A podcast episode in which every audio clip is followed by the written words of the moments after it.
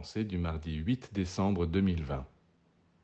Comment l'huître s'y prend-elle pour fabriquer une perle? À l'origine, il y a un grain de sable qui est tombé dans sa coquille, et ce grain de sable est une difficulté pour elle. Il l'irrite. Ah, se dit-elle, comment m'en débarrasser? Il me gratte, il me démange. Que faire?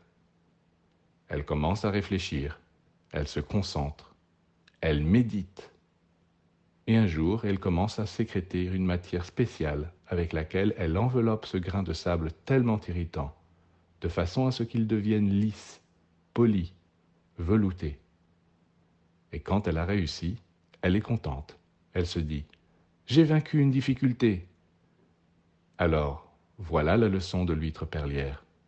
Elle vous apprend que vous pouvez envelopper vos ennuis, vos contrariétés d'une matière lumineuse, irisée, et ainsi vous amasserez des richesses inouïes au-dedans de vous. Le véritable spiritualiste est celui qui sait travailler sur ses difficultés pour en faire des perles précieuses.